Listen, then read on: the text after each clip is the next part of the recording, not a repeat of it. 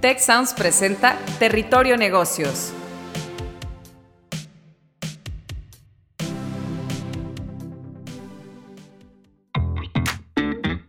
Ahora entramos a Territorio Negocios. Un espacio de diálogo y reflexión sobre las nuevas tendencias y transformaciones de los negocios en México, América Latina y el mundo. Yo soy Alicia Galindo. Yo soy Jaime Martínez y te damos la bienvenida al podcast de EGADE Business School y la Escuela de Negocios del Tecnológico de Monterrey. Hola a todos, bienvenidos a un episodio más de Territorio Negocios. El día de hoy vamos a hablar sobre las nuevas formas de financiamiento para las empresas y la verdad es que este es un tema que tiene mucha relevancia, que ha cambiado el ecosistema, la forma de hacer negocios y está con nosotros pues invitados eh, sinceramente de lujo. Eh, que vienen hoy a, platicarnos sobre el tema, a ponernos un poquito en contexto de qué estamos viviendo ahorita en México.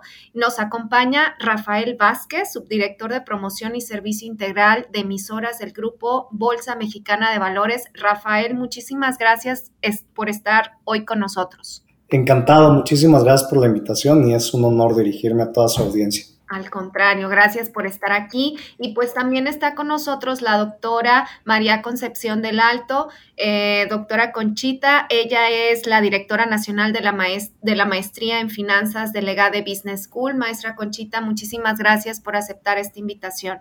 Encantada de estar con todos ustedes, Alicia, como siempre, y pues también con, con Rafa, estar compartiendo este espacio. Y pues bueno, muchísimas gracias a los dos. Antes de empezar, quisiera nada más recordarles que todos se pueden unir a la conversación con el hashtag Territorio Negocios.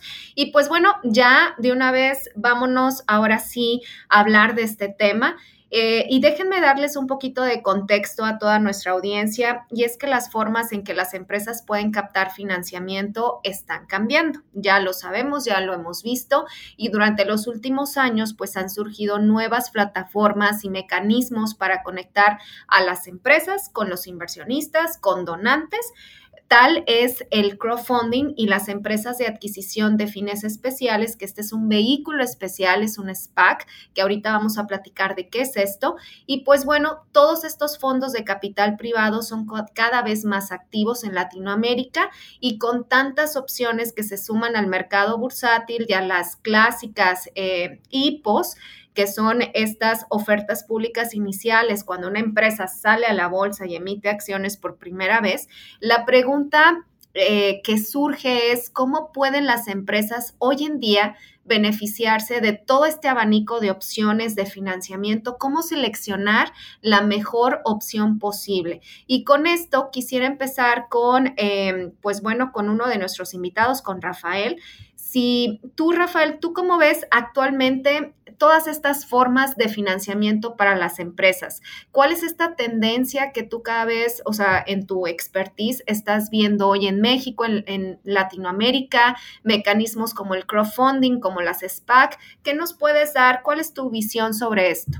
Muchísimas gracias, Liz. Pues mira, nosotros desde Bolsa Mexicana de Valores, una de las cosas que efectivamente hemos hecho durante los últimos años es la creación de diferentes tipos de instrumentos eh, enfocados al mercado de valores para poder financiar distinto tipo de proyectos. Algunos de estos instrumentos eh, son lo que tú mencionabas, ¿no? las tradicionales IPOs con emisiones de acciones, pero también hemos desarrollado eh, el mercado de deuda a través de emisiones de bonos temáticos, a través de colocaciones con algunos otros instrumentos en la parte de, capitales, como son las, los ECADES, los ERPIs, las fibras, las FIBRAE.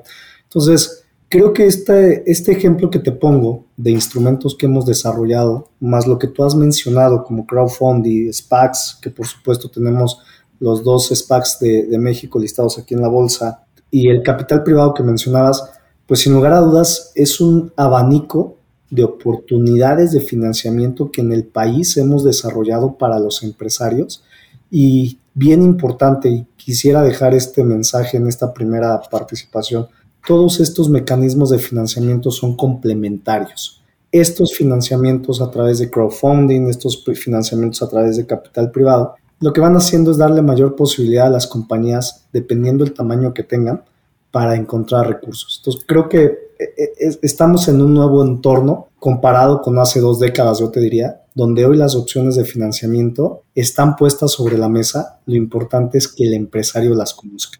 Claro, definitivamente. Y pues el financiamiento lo, que hace, como bien lo, lo, indicas, es inyectar este crecimiento a la empresa para que la empresa pueda moverse y pueda, pues básicamente eh, seguir creciendo, ¿no? Expandirse en, otros mercados. Eh, doctora Conchita, ¿usted qué opina sobre todos estos mecanismos, eh, sobre las SPACs, sobre el crowdfunding, sobre todos estos elementos que ahora existen de abanico de posibilidades que tienen hoy en día las empresas para financiarse y crecer? Sí, bueno, pues coincido con, con lo que comenta Rafa, ¿verdad? Y lo que estás comentando, Alicia, que todos estos mecanismos son complementarios y se van a ir adecuando de, pues de acuerdo a lo que es el perfil de, de, los inversionistas, de los que están dispuestos a aportar los recursos para financiar estos proyectos, ¿no? Y también, bueno, pues eh, un abanico de opciones para las empresas y que, y que lo van a estar utilizando de acuerdo a lo que son sus necesidades y lo que ellos tienen oportunidad de accesar. Entonces, pues el crowdfunding es, es, un, es un mecanismo muy útil pues para aquellos proyectos que, que de pronto eh, están diseñados pues para un perfil de, de, mayor riesgo o que son montos más pequeños que están buscando ser financiados. Y bueno, pues tenemos el, el SPAC, que también, bueno, pues implica un, riesgo más elevado para los inversores, pero pues este está enfocado en, proyectos eh, más especializados y en proyectos más grandes, entonces pues pueden entrar inversionistas institucionales fuertes que, van a aportar, eh, bueno, pues recursos y llevar a cabo ese financiamiento. Y, también quiero comentar otros mecanismos que se están dando y que, que son muy importantes voltear a ver. Por ejemplo, bueno, pues el, tema del factoraje, que es, es un financiamiento muy, muy normal, muy utilizado para temas de capital de trabajo, pero ahorita pues se ha dado mucho el uso de lo que es el factoraje inverso. Entonces el factoraje inverso, bueno, pues también fue, fue eh, utilizado cuando tuvimos la pandemia y, a través de ese mecanismo se, estuvieron aprovechando recursos del Banco Interamericano de Desarrollo para pues poder eh, financiar a, eh, empresas más pequeñas, ¿verdad? Que estaban pasando por pues, dificultades muy, muy complejas, ¿no?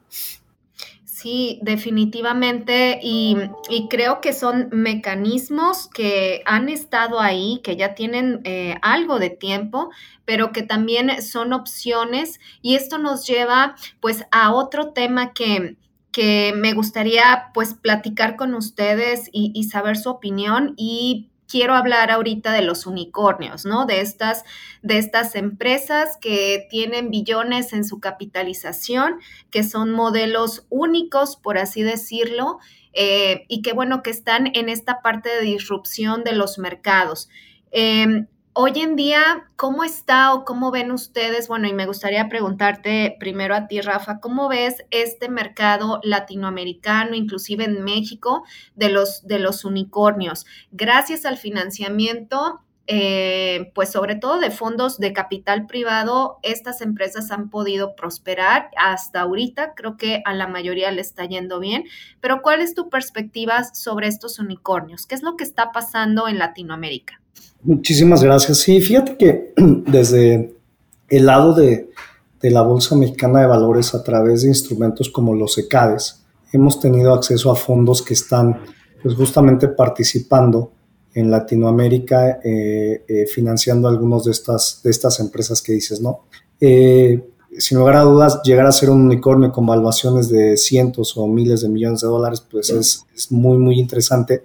Pero algo que también estamos viendo es que este financiamiento, Alice, está llegando no solamente a estos unicornios, sino a empresas que tienen modelos de negocio disruptivos y que en su momento van a llegar a tener un tamaño similar a lo que hoy conocemos como, como unicornio. Entonces, eh, ¿cuál es uno de los grandes retos? Es pues monetizar su modelo de negocio, volverse financieramente viables, eh, para que pues justamente los inversionistas pues tengan un, rendimiento por el riesgo que, tomas al invertir en este tipo de compañías. Y sin lugar a dudas creo que el, gran trabajo que están realizando estos empresarios pues, se llama innovación. ¿no? Eh, ¿Dónde participamos nosotros como mercados financieros? Pues justamente en cumplir estos sueños o estas innovaciones y estos retos que traen a, poner dinero sobre la mesa para que los modelos de negocio se vuelvan expandibles, se vuelvan replicables. Y creo que ahí es donde podemos nosotros como mercados, eh, en este caso muy particular que nos toca a nosotros como mercado de valores, pues sumar a este tipo de compañías. Pero yo creo que uno de los principales retos es justamente eso, cómo monetizas tu modelo de negocio, cómo lo haces replicable cómo también trabajas con la regulación, que es un gran tema para muchos de estos negocios disruptivos, y cómo esta regulación a través de los, participantes que vemos en el mercado, la adecuamos a que se desarrollen estos nuevos canales de, negociación, de comercialización, de producción y demás. Pero el, el, gran comentario que te decía al principio, ¿no? Somos complementarios nosotros como mercado y un ejemplo lo mencionaba al principio, a través de estos ECADES, se obtiene recursos de inversionistas institucionales que se le ponen a, trabajar a este tipo de compañías. Y sí, este, yo creo que eh, la gran opción ahorita que tienen estos unicornios es cómo eh, continuar con el financiamiento mientras su modelo de negocios va despegando y se vuelve, se vuelve exponencialmente más grande. Y como bien dices, es un, es un complemento, ¿no? Y creo que la bolsa funciona perfecto en esta combinación de la, de democratizar, pues básicamente a, todos esta expansión que, que sobre todo los unicornios, y no nada más unicornios, sino que las, las más y más empresas, eh, pues bueno, buscan crear estos, estos espacios y como bien comentas, es un tema de riesgo eh, de riesgo rendimiento, ¿no? Creo que hay, hay muchísimo por, por hacer, creo que falta todavía ver más la expansión de todavía más y más empresas que, que vayan a los mercados a conseguir estos, estos financiamientos, porque es la única forma, eh, pues ahora sí, de, de respirar.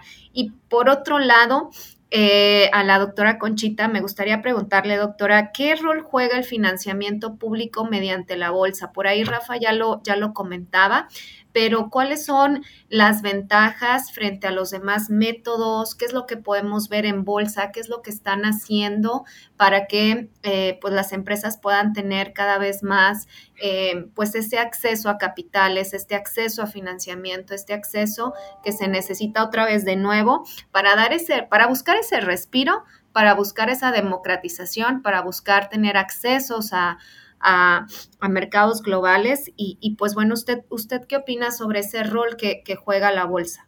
Sí, gracias Alicia. Bueno, pues aquí eh, la gente de la bolsa me conoce, varios, varios de, de, mis amigos que están ahí saben que yo soy una aliada de, la bolsa y, y de, lo, de los beneficios que esto aporta al crecimiento del país, ¿verdad? Porque porque no podemos visualizar una modernización de nuestro mercado de valores sin una bolsa fuerte, ¿no? Y, a través de la bolsa, bueno, pues las empresas es donde van a encontrar un financiamiento a costos eh, más accesibles, ¿no? Y algo muy importante, un tema de regulación, ¿sí? Eh, para un inversionista, pues bueno, eh, la bolsa va a tener la tranquilidad de que si, está invirtiendo en, en, estos instrumentos, pues eh, está detrás todo un mecanismo de regulación, de transparencia y que, y que bueno, pues eso ya, ya a ti te va a dar un respiro de estar mm, aportando tus recursos para una empresa pues que cumple con, con lineamientos de solidez y, de, y de revelación y de transparencia y de compromiso, ¿no? Entonces, eh, simplemente no, no podemos visualizar una modernización, un crecimiento económico de un país si no está fuerte un mercado de valores. Entonces, eh, yo creo que, aquí falta mucho por, por hacer para convencer a los empresarios, ¿sí? A, tener eh, mayor tener mayor, mayor cantidad de emisiones en el, en el mercado, que incremente la oferta y que eso de alguna manera pues sirva para poder obtener financiamientos, como decíamos hace un momento, uh, decía Rafa, decías tú, Alicia, eh, pues más, más accesibles y, con y para diferente perfil, ¿no? O sea, alguien que quiera asumir mayor riesgo y que esté dispuesto a, pues a, a, tener ese, ese nivel de, incertidumbre basándose en la búsqueda de una rentabilidad, pues es válido, ¿no? Entonces la bolsa te da, esa, esas oportunidades a través de diferentes mecanismos. Y algo que, que, me gustaría complementar, ya lo dijo Rafa hace un momento, ¿no? Que a través de la bolsa es donde nosotros también vamos a poder ver instrumentos que ahorita están surgiendo y que están financiando iniciativas muy importantes para el planeta, para el país, para la sociedad, como son los bonos, los bonos verdes, eh, que, pues ahí entran bonos climáticos o, con otro tipo de, de, iniciativas, ¿no? Los bonos sociales, como la colocación que acaba de hacer Coca-Cola FEMSA de un bono social para apoyar, apoyar a las tienditas, ¿no? Entonces, pues eh, esto es lo que vemos dentro de la bolsa, ¿sí? Y también, oye, pues yo, yo sí quiero eh, invertir en un instrumento que tenga la confianza de un sólido gobierno corporativo, pues ¿dónde lo voy a hacer? Pues, pues a través de un instrumento que esté listado en la bolsa. Entonces ahí eh, es, es, el, es, el, mecanismo ideal que, que podemos eh, tener para, para accesar a estos instrumentos eh, más seguros, con mayor confiabilidad y ahorita que está muy fuerte todo el tema ESG, pues es, es la plataforma más adecuada, ¿no? Definitivamente coincido con usted, doctora Conchitra. Este sí, estamos viendo cada vez más todos estos, todo este tema de, de ESG. Y quisiera preguntarle a, a Rafa eh, antes de pasar al tema de ESG, que se me hace completamente, este, pues muy a, muy a tono a lo que estamos ahorita viviendo.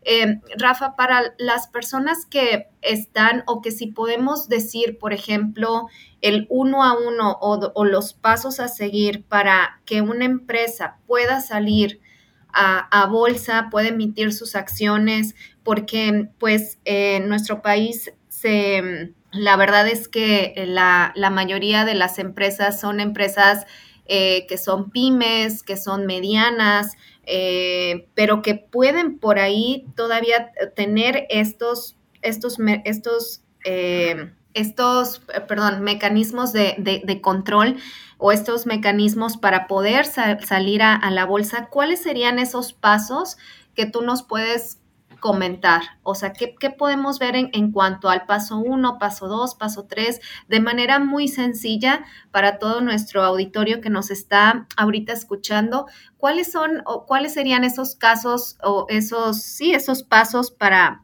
para seguir eh, en la bolsa? Claro, Alex, mira, tratando de resumir todo un marco regulatorio, eh, yo te diría que son tres pasos. El primero es un tema de institucionalización las empresas que están en la bolsa mexicana o que llegan a través de algún tipo de financiamiento con deuda o con capitales, cuentan con cierta estructura que les da una buena práctica en temas de gobierno corporativo. Y tratando de resumir esta primera parte de institucionalización es, ¿qué va a suceder el día que ya no esté el fundador o el dueño? ¿no? ¿Cómo dejas las reglas claras para que la empresa vaya más allá de quien la creó, de la familia, del dueño? De, los directivos? ¿Cómo, ¿Cómo fortaleces esa, esa parte de la institucionalización a través del gobierno corporativo? Yo te diría que es la primera. La segunda es un tema de revelación de información. Y esto es bien importante porque las compañías deben de estar eh, capacitadas, deben de tener los sistemas, deben de tener toda una infraestructura también para poder decirle al mercado toda la información relevante que, que, que tenemos. ¿Como cuál? Como la información financiera. Y ese es un punto importante. La información financiera debe estar dictaminada, se debe entregar cada tres meses. Y esto también es un, es un tema de transparencia fundamental. ¿no?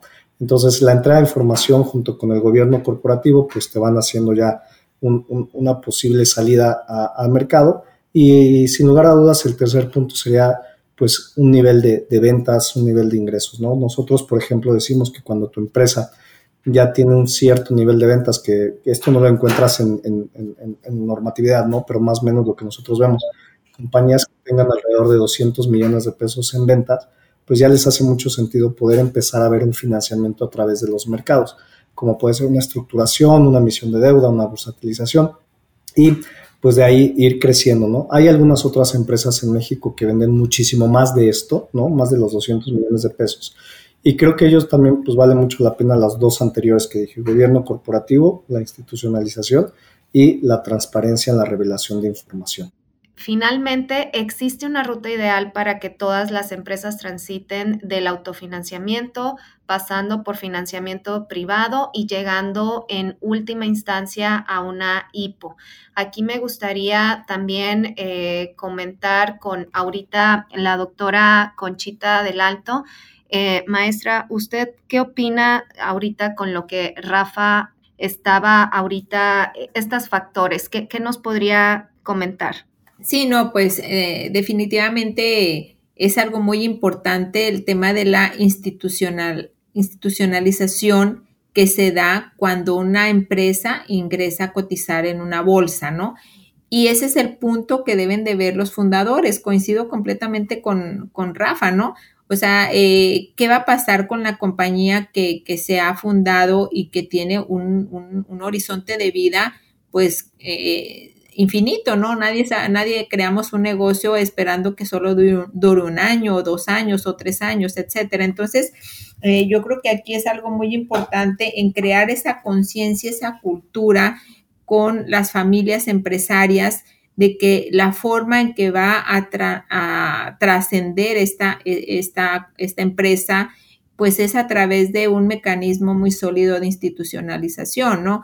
Donde se forma un, pues un gobierno, o sea, se establece un gobierno corporativo, ¿verdad? Y donde ya tiene que dirigirse esta empresa de otra manera. Entonces, esa, esa parte de, de estar en bolsa, pues te obliga a eso, ¿sí? Y, eso es algo de, lo más importante que hay. Y algo que, que, además de lo que decía Rafa, del tema de la revelación, de estás, estás obligado a entregar la información financiera, a ser transparente, ¿sí? Pues es algo de buenas prácticas que todavía cuesta mucho trabajo en nuestro país dentro, dentro del ámbito de, incluso de grandes compañías, ¿no? Pero, pero lo que se debe de ver es, es pues que, qué beneficios se van a obtener al, mismo, al mismo tiempo. Y algo muy importante, el tema de, la valoración, ¿no? Si eres una empresa, tienes sólido gobierno corporativo, que, que, revelas de manera abundante la información, que eres transparente, que atiendes bien a tus inversionistas, que cuidas el área de relación con inversionistas eh, muy adecuadamente para darles todo lo que ellos requieren de, información para tomar una decisión, bueno, pues eh, la valoración de tu empresa se va a ir marcando de forma correcta. ¿Y eso en qué va a beneficiar? Bueno, pues que un, un, accionista quiere salir de pronto y vender una participación de sus acciones, pues lo puede hacer en forma completamente transparente, ¿no? Entonces es un mecanismo de salida muy apropiado eh, que, a veces pues no, no lo visualiza, ¿no? Entonces, e, esa parte es, muy importante que, lo tengan en mente el tema de la, de la valoración y que, y que si tú haces las cosas bien, tienes una estrategia de negocio exitosa, cuidas a tu empresa, cuidas a tus, a tus empleados, a, todo lo que es eh, tu entorno, pues eh, el precio de la acción eh, se va a reflejar de manera, de manera correcta con múltiplos adecuados y bueno, pues eso al final del día pues le permite la entrada a otros inversionistas, le permite la salida a, otros y, bueno, pues es una forma en que, en que contribuye, como decía hace un momento, al desarrollo, de, al desarrollo del país, ¿no? Y que se, se dé esa democratización de, de este tipo de, de inversiones, ¿no? Entonces, este, yo nada más pues agregaría ese punto de, beneficio que es el tema de la, de la valoración que está en formato, digo, perdón, que está eh, completamente actualizado y en todo momento lo puedes ver, pero algo muy importante, lo que dije ahorita, el cuidar el área de relación con inversionistas. Y yo ahí sí siento que nos falta mucho por trabajar en México. Es, las empresas que están en el IPC, pues sí, son, son muy sólidas en esa área, pero empresas que traen baja bursatilidad, pues hay que trabajarlo trabajarlo bien y eso va a, va, a ser benéfico pues para la compañía y a fin de cuentas pues para todos, ¿no? Los participantes en el mercado. Claro, es un círculo virtuoso y pues entre otras ventajas destacan el aumento del valor de la empresa, eh, otorgar reconocimiento financiero, la parte de divulgación, los estándares de calidad, mejora también la imagen nacional e internacional, acceso a financiamiento barato, eh, se fortalece también la estructura financiera y pues bueno, esa flexibilidad eh, de, los empresarios, la parte de divulgación y todos estos temas de ESG, fuentes de capitalización que son sumamente importantes. Creo que es lo más lo más importante. Y, pues bueno, yo les agradezco eh, haber estado aquí con nosotros en esta, pues en esta en esta eh, pues secuencia y en esta eh, eh, pues ahora sí en estas nuevas formas en este episodio de nuevas formas de financiamiento para empresas me gustaría saber antes de despedirnos pues Rafa Rafael Vázquez subdirector de promoción y servicio integral de emisoras del grupo Bolsa de Valores de México. Rafael con qué te quedas Muchas gracias, Yo creo que este, este episodio lo escucharán tanto estudiantes, inversionistas, empresarios, y quisiera nada más dejar ahí un, eh, un, mensaje que considero clave. Hemos trabajado todos los participantes del mercado, tanto del mercado financiero, mercado de valores, bancario, este, instituciones financieras no bancarias y demás, las fintech ahora, ¿no?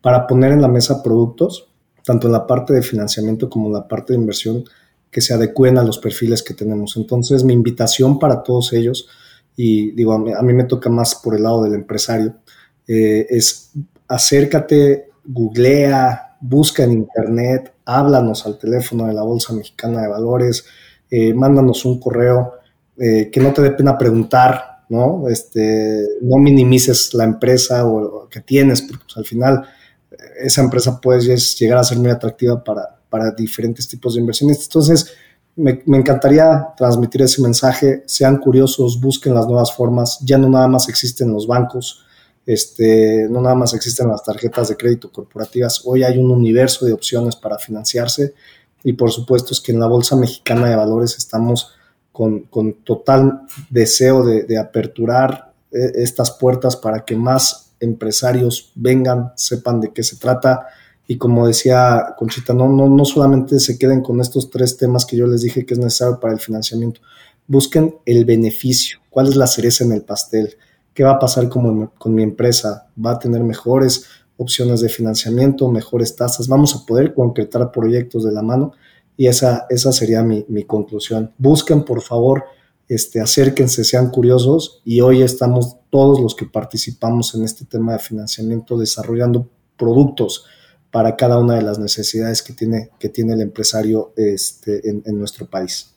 Muchísimas gracias, Rafael Vázquez. Y pues bueno, doctora Conchita del Alto, directora nacional de la Maestría en Finanzas delegada de Business School. Maestra, ¿con qué se queda? Eh, ¿Cómo puede concluir esta participación? Sí, no, bueno, pues gracias por la invitación y, bueno, pues eh, esto es algo muy importante que debemos trabajar todos desde, desde diferentes trincheras, como, como decía Rafa, no nada más estar visualizando ciertos productos o ciertos mecanismos, sino abrirnos a diferentes opciones que se están dando con todo el tema de innovación, con todo el tema de propuestas que se hacen desde distintos actores del sector financiero y que, y que bueno, pues que lo importante aquí es estar informados, ¿verdad? Eh, de lo que son beneficios, costos y todo lo que, todo lo que implica a fin de cuentas para visualizar más allá a mi, a mi empresa, dónde, dónde la quiero ver en el largo plazo. Entonces, esa es como mi conclusión. Muchísimas gracias. Muchísimas gracias, maestra Conchita. Muchísimas gracias, Rafael Vázquez. De verdad, a los dos por, por estar aquí con nosotros, eh, platicando sobre este tema de estas nuevas formas de financiamiento para las empresas.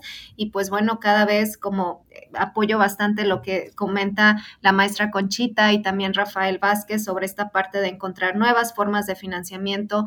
De hay, no nada más existen las tarjetas de crédito, los bancos, sino que existen muchísimos apoyos para crecer la forma de hacer negocios y pues bueno, para eso está la Bolsa Mexicana de Valores. Muchísimas gracias a todos. Los vuelvo a invitar a sumarse a la conversación con el hashtag Territorio Negocios y espero verlos en, eh, pues en la siguiente. Muchísimas gracias.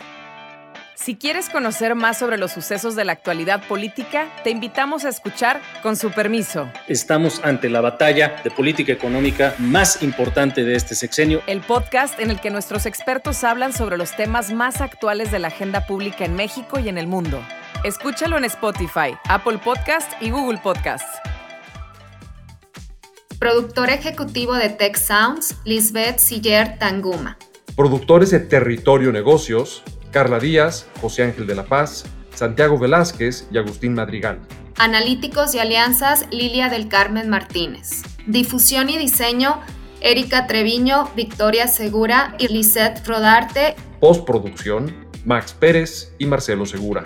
Los invitamos a escuchar el siguiente episodio de Territorio Negocios y el resto de los programas de Tech Sounds en Spotify, Apple Podcast, Google Podcast y en tech.mx diagonal tech-medio sounds.